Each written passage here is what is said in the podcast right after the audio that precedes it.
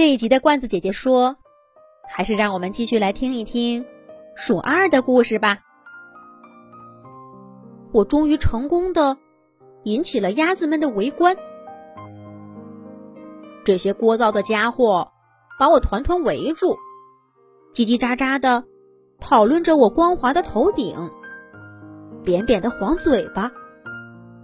眼看我就要被这个我还不熟悉的群体接纳了，虽然我从没想过自己会跟鸭子有什么关系。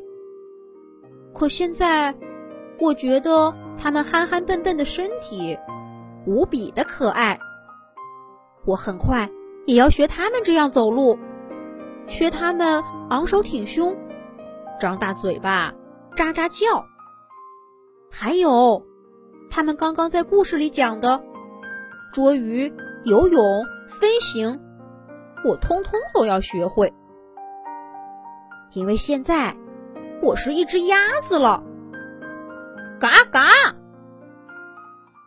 我在心里默默的叫了一声，只需要一点点勇气，这叫声就要冲破喉咙，在空气里响个痛快了。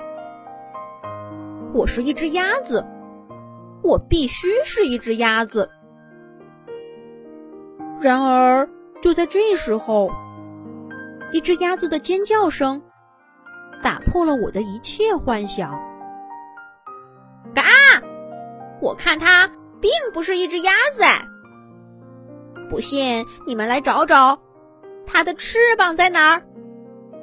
这下，所有的鸭子都发觉了哪里不对，一起盯着我的爪爪，高声喊着：“嘎嘎！没有翅膀，没有翅膀！”我有，我有。既然我是一只鸭子，那我一定有翅膀。虽然我没看到，但是一定有的。这爪爪一定就像耳朵一样，是个外套罢了。等我把它们脱下来，就会露出黑黑的或者黄黄的，像那些鸭子一样的翅膀。我一边说。一边使劲儿的扯那个老鼠外套。既然不是老鼠，还要这假耳朵、这爪爪，还有印在外套上那个“鼠”字干嘛？他们通通应该为真实的我让路，为那个本应该是鸭子的我。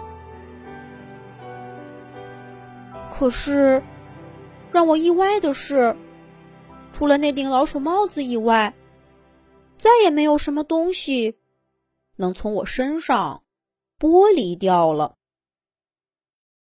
就连那顶帽子也跟我的后背紧紧的连在一起，只不过没扣到脑袋上而已。那爪爪更确定无疑是我身体的一部分，稍微用的力气大一点儿，就会感到疼。是啊。我历来走路、挠痒、敲鼠疫的纸筒，用的都是这四个爪爪。我怎么会糊涂到，竟然以为它们只不过是无关紧要的装饰呢？我使劲儿的把短短的爪爪塞进嘴里，一个一个的吸吮它们，感受它们。我太想是一只鸭子了，不然我是谁呢？我必须得试点什么才行。鸭子们倒没有像老鼠一样嘲笑我，而是继续叽叽喳喳的给我出主意。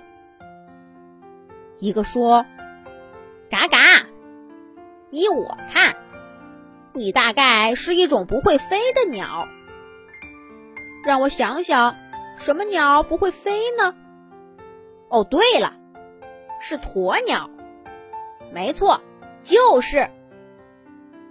可另一个说：“嘎嘎，别逗了，鸵鸟的腿哪有这么短？”对不起，小家伙，这绝不是在笑话你，只是在说明一件事实：腿长腿短，在我们鸭子看来，并没有什么分别。只是说明，你绝不可能是一只鸵鸟。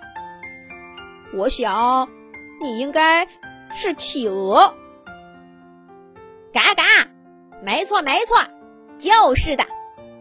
企鹅就像你这个样子，矮矮胖胖，走起路来歪歪扭扭。那只鸭子的话获得了不少的认同。但很快也有了反对的声音。嘎，人家企鹅只是不会飞而已。谁说人家没翅膀的？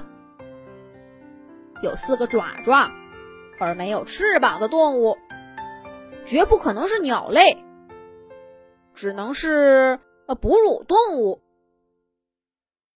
嘎嘎嘎嘎嘎嘎，鸭子们。又开始热烈讨论着，我究竟是哪种哺乳动物？老鼠是第一个被排除的。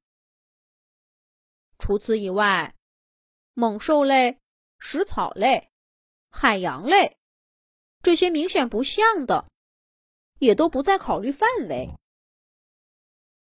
剩下那些多少像点的，都让他们猜了个遍。什么袋熊、考拉、蜜獾、猞猁，还有兔狲。可无论猜哪种动物，都解释不了我那扁扁的、黄澄澄的嘴巴。